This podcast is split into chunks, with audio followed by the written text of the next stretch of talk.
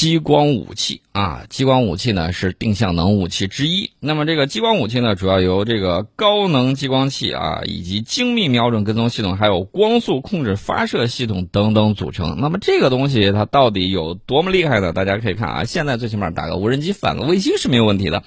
那么这个激光武器呢，它细分的话，它可以分为反卫星、反天基激光器以及反战略导弹等战略激光武器。还有用于毁伤光电传感器以及飞机和这个什么飞机啊，还有这种战术导弹的这种战术激光武器。那么战术激光武器的工作原理呢，以反导弹的防空激光武器系统为例，首先呢是由远程预警雷达捕捉到目标，然后把这个目标信息呢传送给指挥控制系统，指挥控制系统呢通过目标分配与坐标变换，引导精密瞄准、准确跟踪的这个系统呢。捕获，而且锁定目标。锁定目标之后，这个精准精密的瞄准跟踪系统呢，再引导光束发射系统，使发射望远镜对准目标。对准目标之后，当这个目标呢处于适当位置的时候，指挥控制系统发出攻击命令，启动激光器，由激光器发出光束，经控制发射系统射向目标，被呃，并且对它进行这个破坏。啊，这是我们看到了这个激光器的整个一整套的这个工作。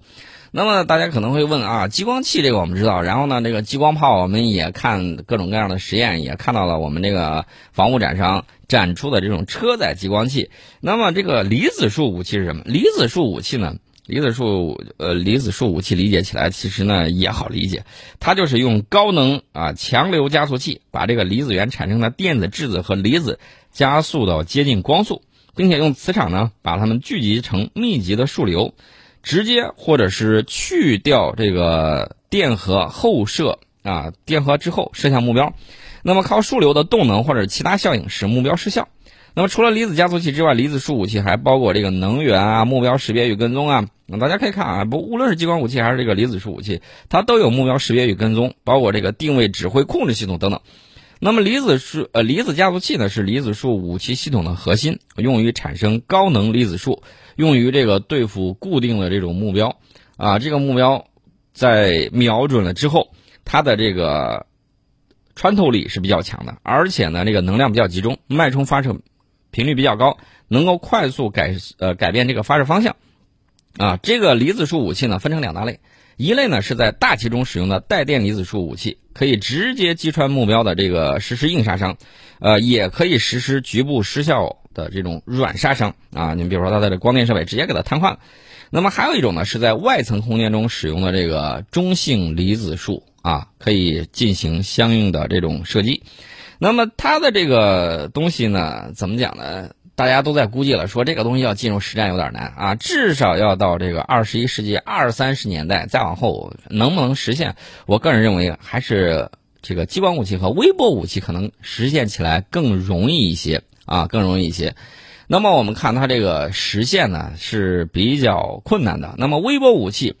这个大家家里头用过微波炉啊？不过微波炉你放心，微波炉你它这个设计啊是安全的。你只要不是说正工作的时候，你突然把它给拽开了，它一般情况下都没有事儿。也不要在里面加热这种铁质的呀，还有有一些这个容易啊容易喷溅的这些东西，你的这个微波炉都是安全的。那么微波武器呢是一种采用强微波发射机。啊，强微波发射机比你的这个，呃，微波炉那个量级要高出去很大一个量级了。这个你放心，你自己是做不到的。它要利用强微波发射机，还有高增益天线啊，以及它配套的设备，使它发出强大的微波束。这个微波束呢，把它聚集在窄波束之内，以强大的能量，这个杀伤破坏目标啊，这也是一种定向能武器。它辐射的这个微波波束能量要比雷达的大几个数量级。那么可以应用于杀伤人员。就它的杀伤机理而言，有非热效应和热效应两种。呃，这个非热效应呢，就是利用弱微波能量啊，弱波能量照射人体。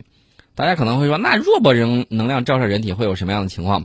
当年这个美国在冷战时期呢，就说，哎呀，这个苏联拿这个弱微波武器照射到他大使馆的人了，然后他们的人啊，这个很烦躁、头痛、神经紊乱等等等等。啊，记忆力衰退，反正这个东西呢，大家会看到，经常会搞一些类似的事情啊。之前呢，也曾经说有别的国家，然后采用了什么那个噪音设施对它进行一些这个攻击啊什么之类的，反正总是它最倒霉。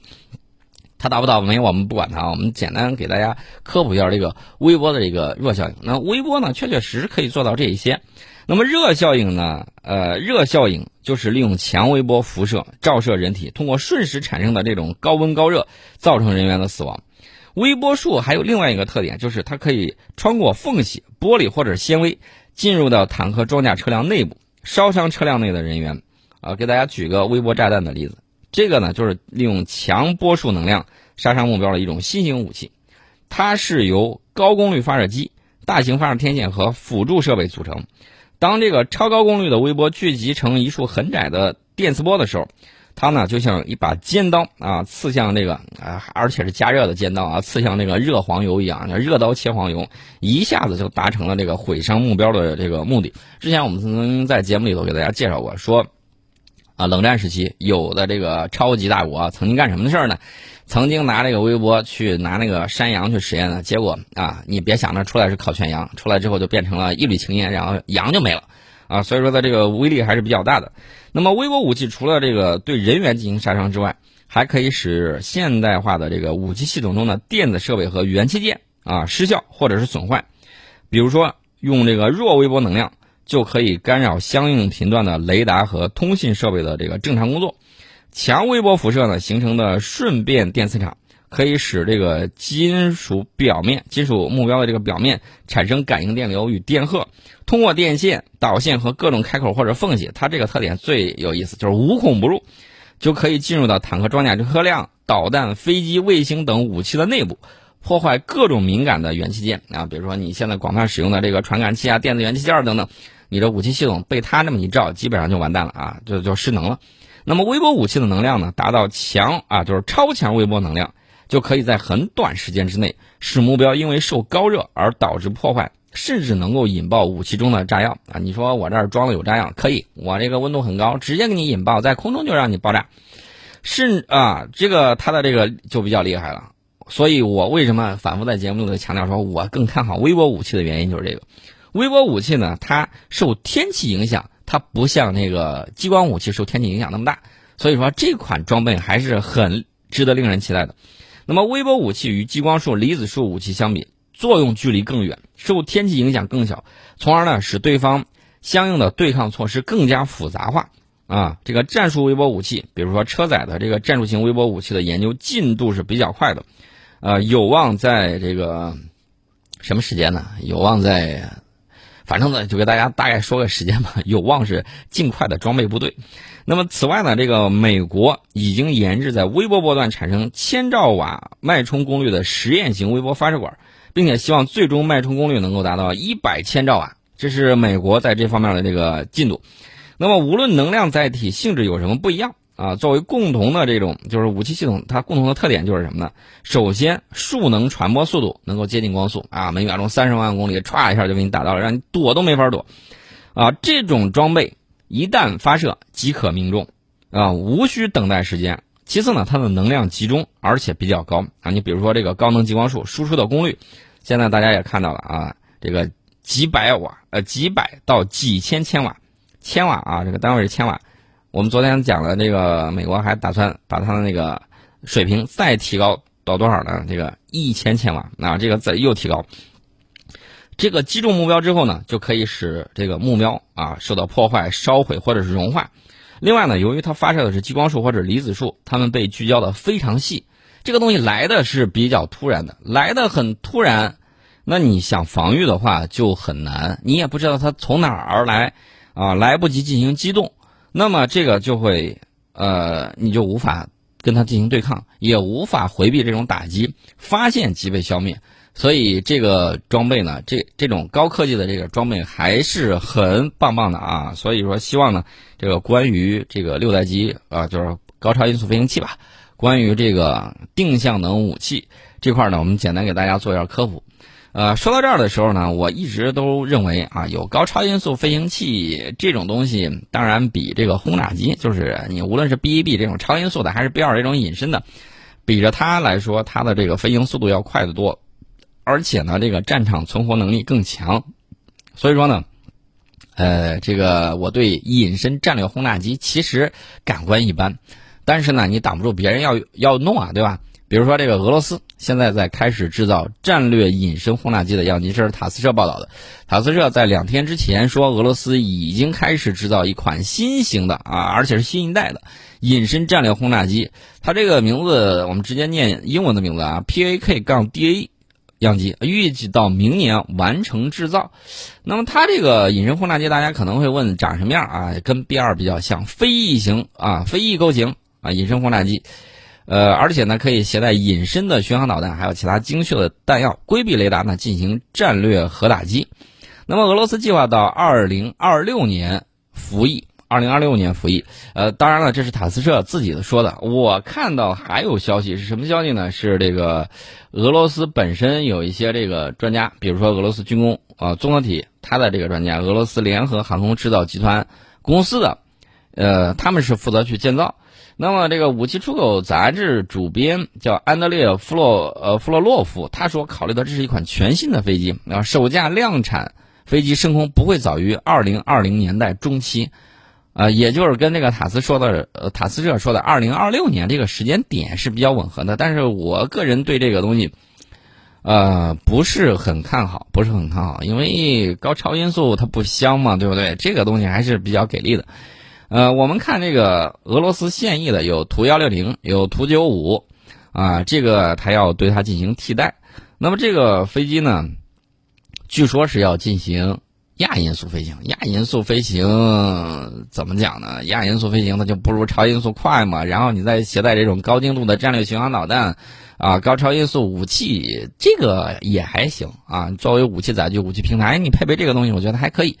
呃，除此之外呢，还配备了一系列俄罗斯最新的这个通信电子设备，呃，据说是可以和美国的 B 二战略轰炸机进行竞争。呃，虽然这个是空俄罗斯空天军重点项目，但是这个计划十分的保密的肯定的，不保密不都让那个美国知道了吗？呃，迄今为止呢，俄罗斯还没有发布过它的这个官方概念图，只有一些想象图。那么我们看这个美俄现在都在研究下一代的隐身战略轰炸机啊。去年七月份的时候，美国空军上将就说了，呃，美国空军最神秘的战略项目 B 二幺游骑兵隐形轰炸机将于今年十二月首飞。二零二一年，哎，不对，应该是明年，明年二零二一年十二月首飞。这个 B 二幺这个项目呢，是美国下一代战略轰炸机的代号，也是美军核投送现代化的一部分。这个美国空军对这个战略武器的保密程度和俄罗斯一样，也是相当高。技术细节方面，嗯，大家要注意啊。美国以往的时候，我有什么东西的时候，我一定要夸夸其谈，不能说夸夸其谈啊，要要夸一夸了，王婆卖瓜嘛，这个我们能理解。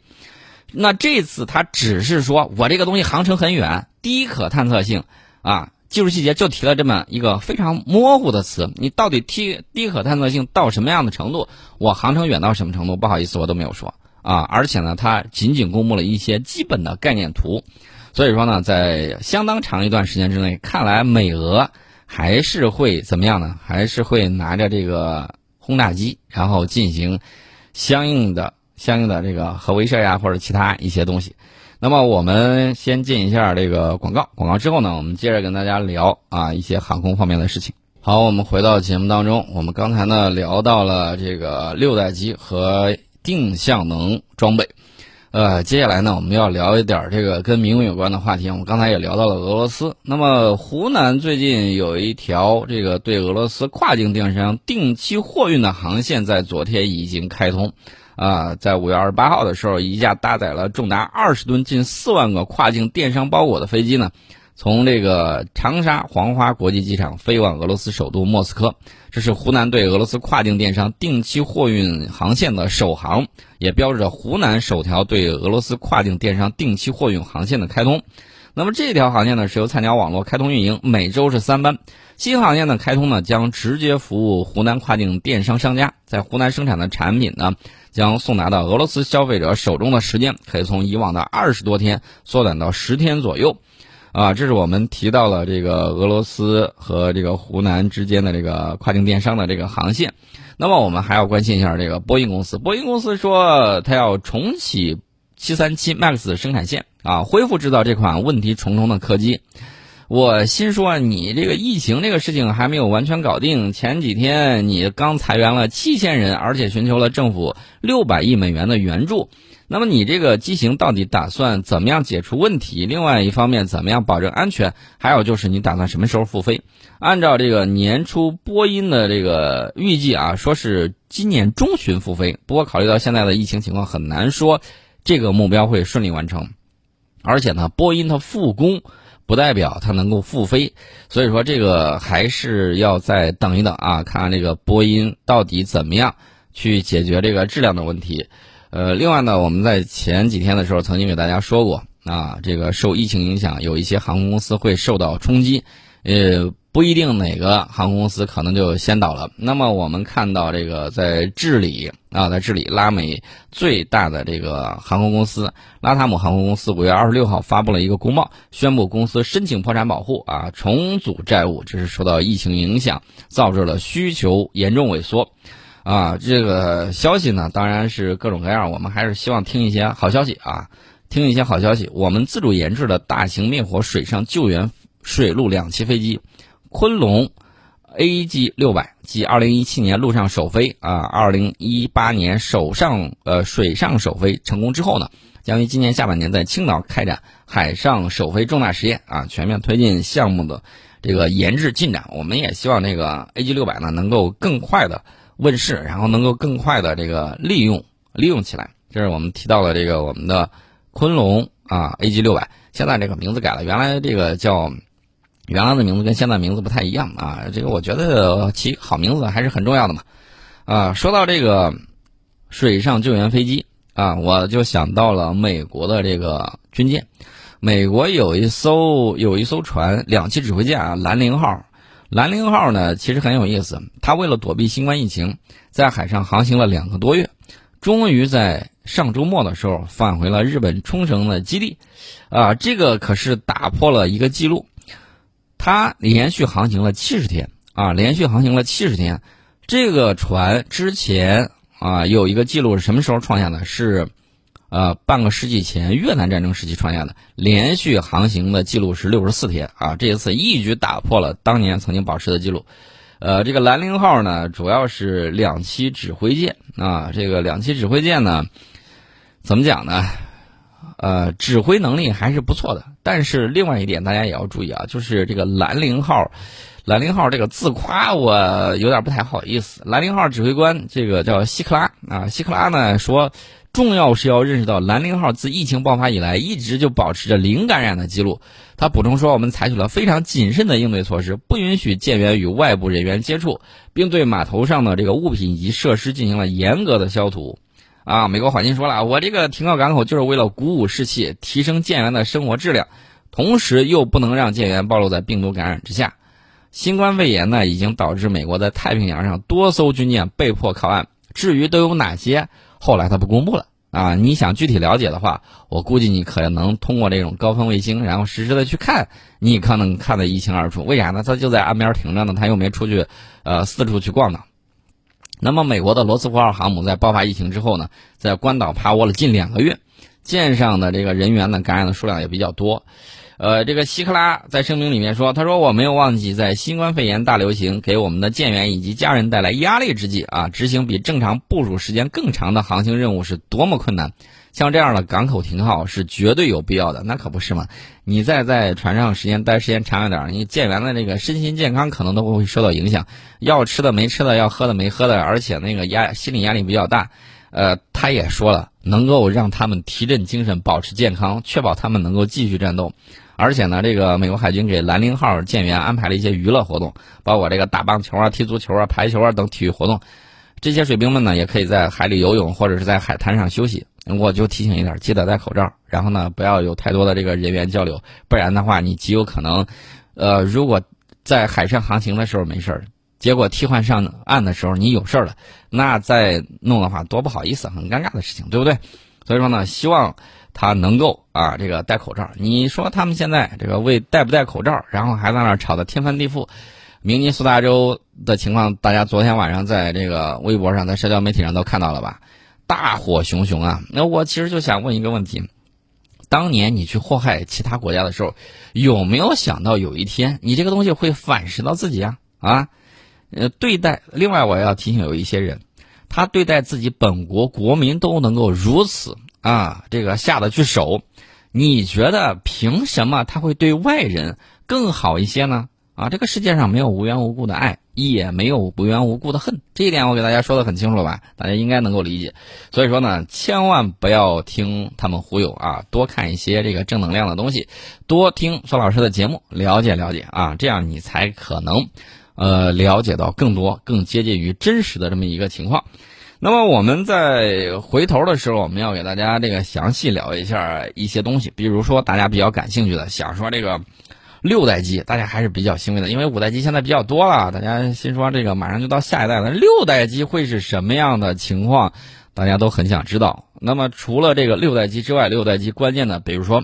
它在材料方面有哪些进步，有哪些设想啊？包括这个其他国家，呃，面对这个六代机的时候，这个研制情况是什么样子？我们都会在将来的节目里头呢，给大家详细的聊一聊，给大家做好这个科普的这个工作。那么我们今天的节目呢，就先到这儿。